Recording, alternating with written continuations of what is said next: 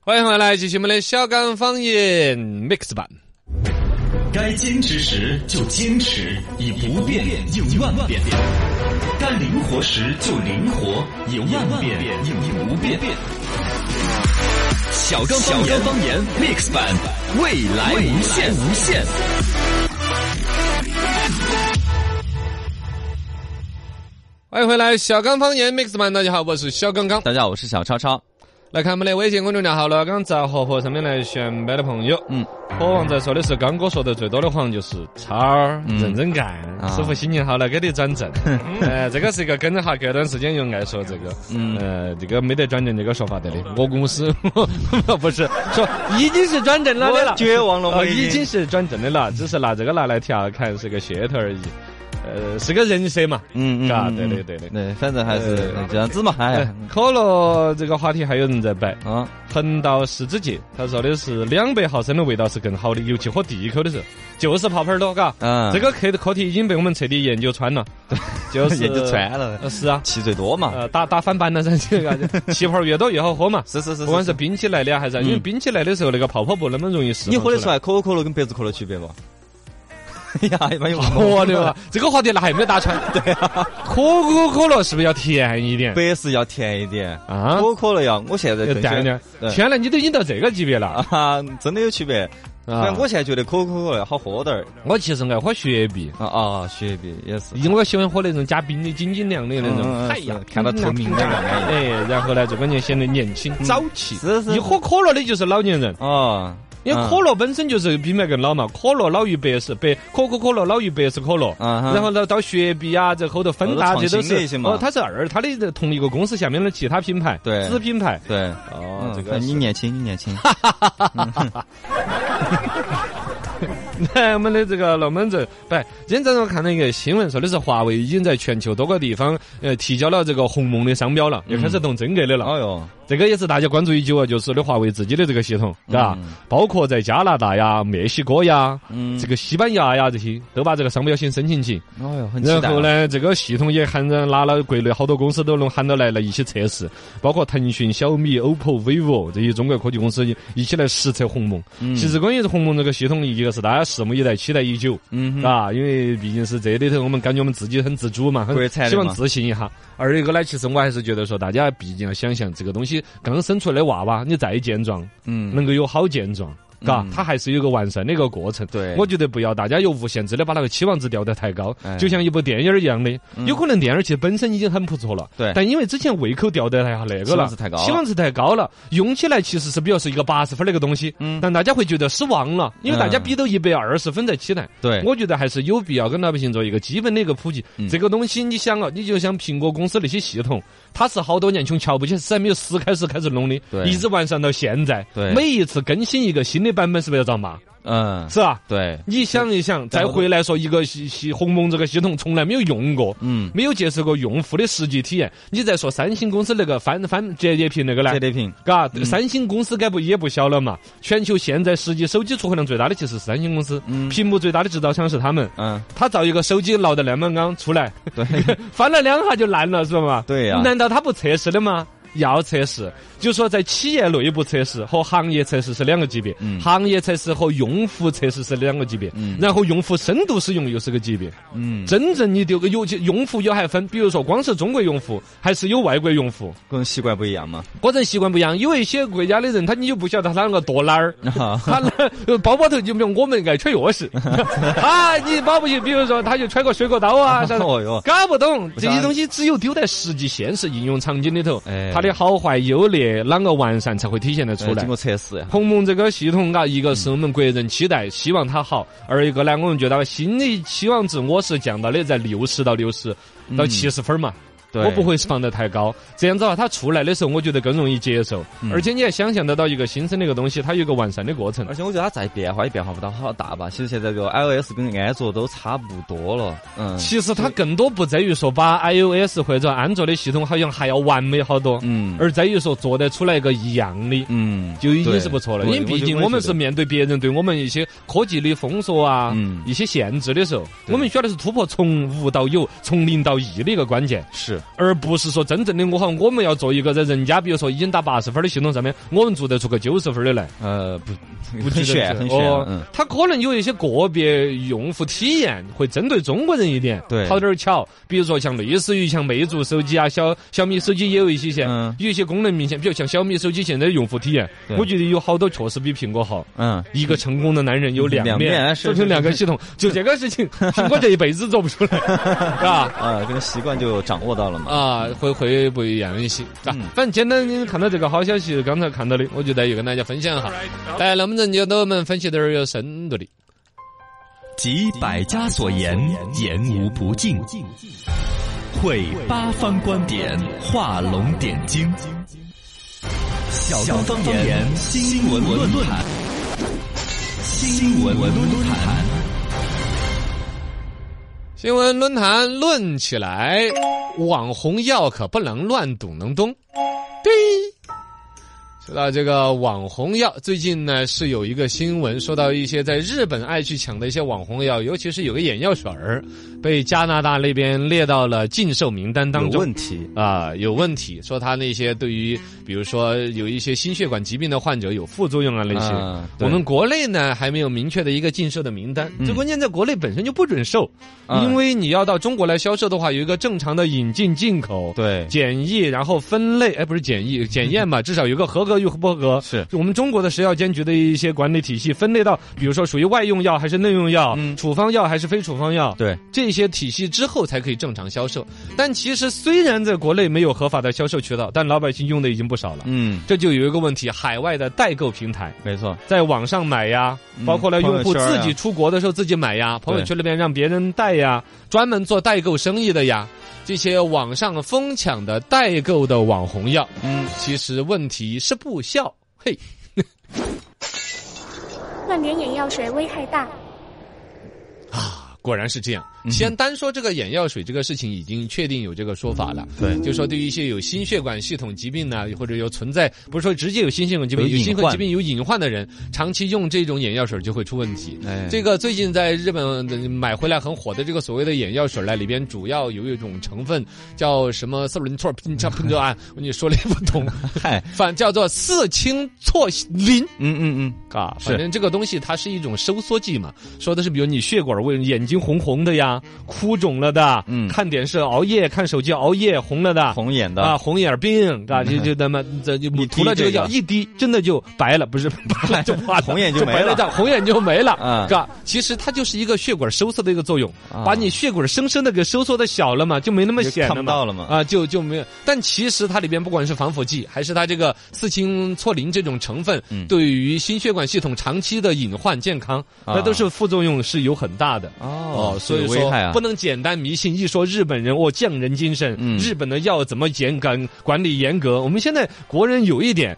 包括了食品药品，包括了像奶粉儿这种，啊，对，对于外边的一种简单的盲目崇拜，是，这个里边是有隐患的，嘎、嗯尤其现在国内已经也有一些相关的数据，呃，眼科医院丢出来的数据说有百分之九的，就十个里边基本上就有一个眼睛疾病的患者，他的病情加重，往往是乱点眼药水造成的。哦因为眼睛这个病啊，说起来是心灵的窗户，那么重要，嗯但普遍有点病之后爱自己治，对，总觉得哎眼睛有点胀，买个润洁。嗯，呃，买个珍视明，滴这个是一眼个药普水通的儿了，就对不干燥了就好了。然后红霉素软眼膏，什么眼膏，嗯是反正买点什么抹，抹了不好了才去医院。嗯，对，其实这个时候，要么就抹的那个药可能成分对你的病可能有反作用，嗯，要么就耽误病情。没错，没有针对到哎，十个里边就有一个。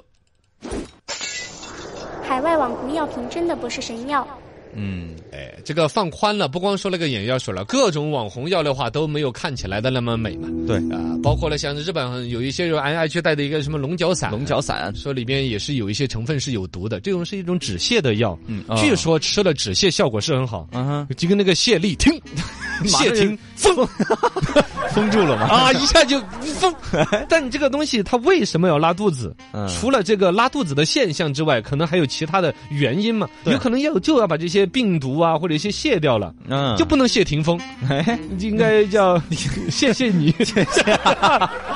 就是不能随随便的止泻嘛。呃，他那个止泻尤其像用在小儿身上。嗯呃，说起来，小孩拉肚子一吃就好了，感觉药药效很好啊，开了但好其了实让小孩可能闷着其他一些疾病啊，嗯病了根呢没有治好啊，是不对建议小孩使用的。对这个叫做龙角散，这日本那边的一个网红药，国内带回来好多的。嗯另外其实有些网红药本来也都不是什么国外国人什么好高科技，有一些像泰国的什么一个叫神的一个神药叫做青草膏，青草膏，好像就是广西那边生产了。嗨，贴个标卖到泰国，又从泰国你就给它买回来，你何必呢今？天嗯还是不走是一趟，对呀。还有那个有一个问题就是，你别国外买的一些药都是外文嘛，上面写日文啦、英语啊，啊，对，说明自己书，看又看不懂。嗯，大概上面写了有几个阿拉伯数字，one 撇子 ，two 撇 one two p 是 two，嘎，就感觉呃一到天两几次，啊，也大概理解的就可能是一滴到两滴啊啊，啊，啊有，的理解是一勺到两勺 啊，对对对对，我看不懂嘛，呃，反正就觉得一天要整一两 下，只理解到这个层。但上面的注意事项你就不知道了，对呀，然后那个剂量的大小你也控制不好，是有可能就你理解错误了说明书。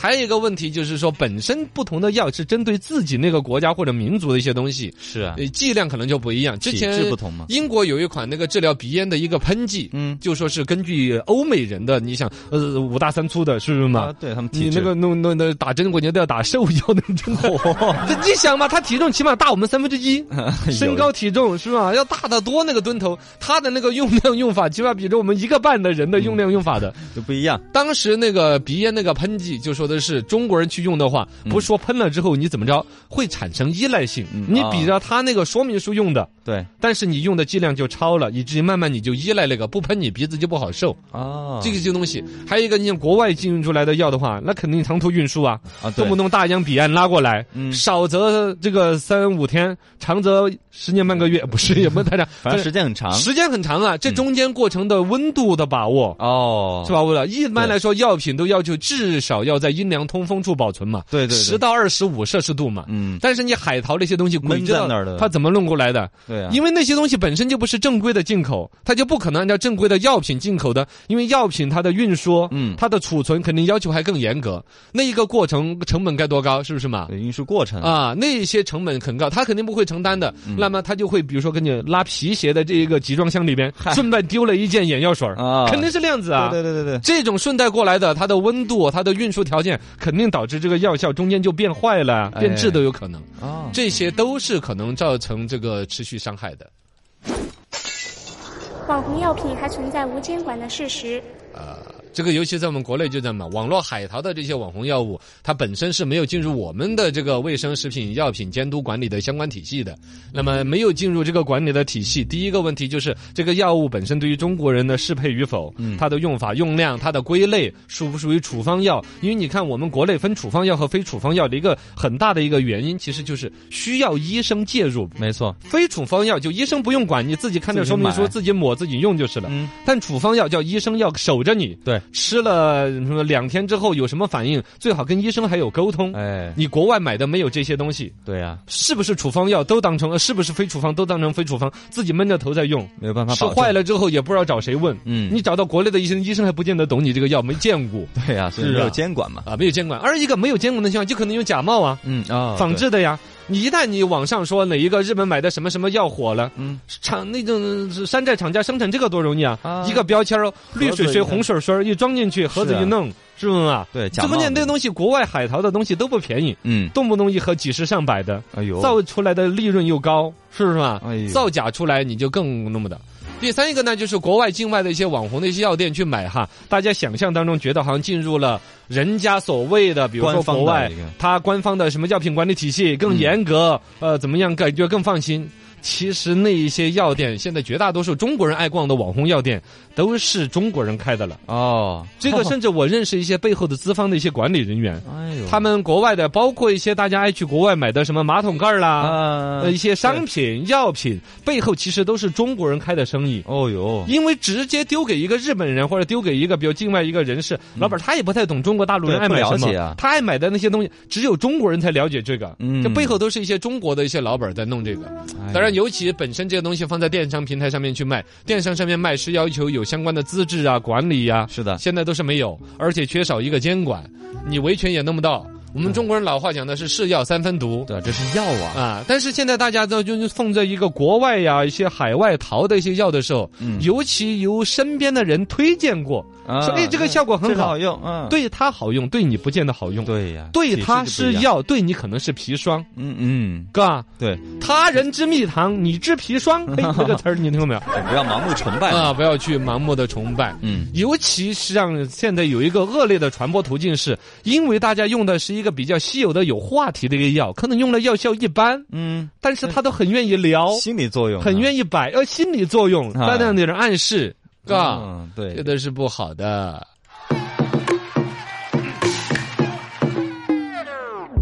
形态评书现在开讲。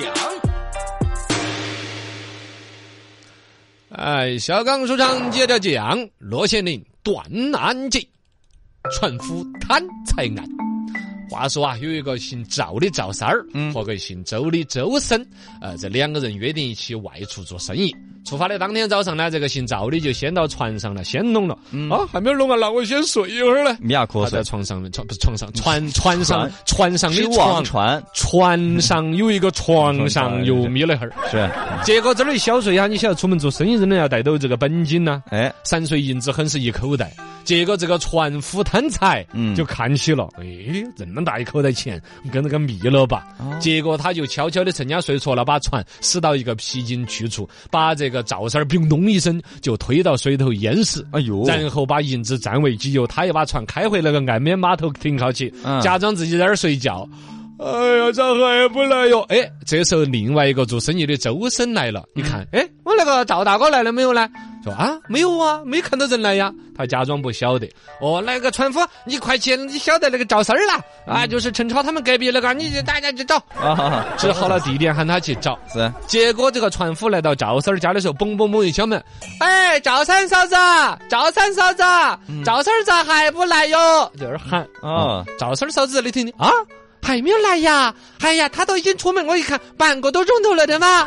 难道还没有上船啦？哎那死鬼跑哪儿去了哟？这个船夫再回来跟那个周生讲说，那屋头没得人的、啊，这儿也没有来，跑哪儿去了哟？几个人在分头到处去寻找，找了半天找不到，找了这个人丢失了吗？赶紧报案，报到了罗县令这里来。哦，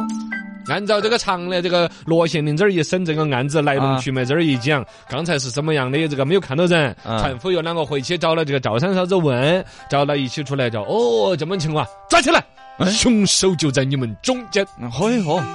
你看刚才说到了几个人物，已经凶手在中间他了，咋晓得呢？有周生这一个一起做生意的人，对有这个船夫。哎，嗯然后呢，有这个赵三嫂子。虽然说书中暗表已经晓得的是船夫贪财，但是县官啷个一哈就能够简单描述暴露出来了凶娃子手是晓谁得呢？凶手就是船夫啊，哎你你晓 得？对，演一我下来给你分析一啊，下。为什么你知要道？开门那个，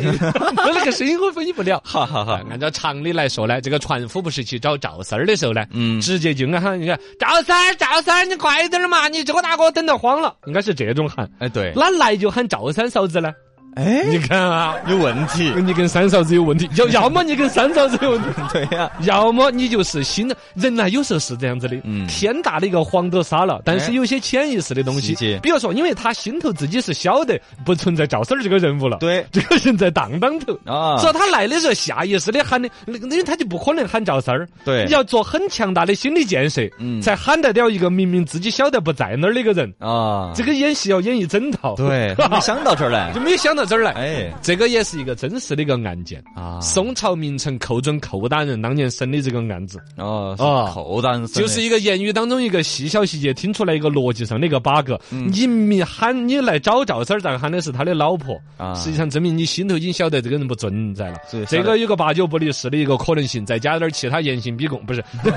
其他一些证据啊、论证啊、恐吓啊 哦，是唯物然后就晓得他是他杀他，哎呦直接拿下，嘿嘿。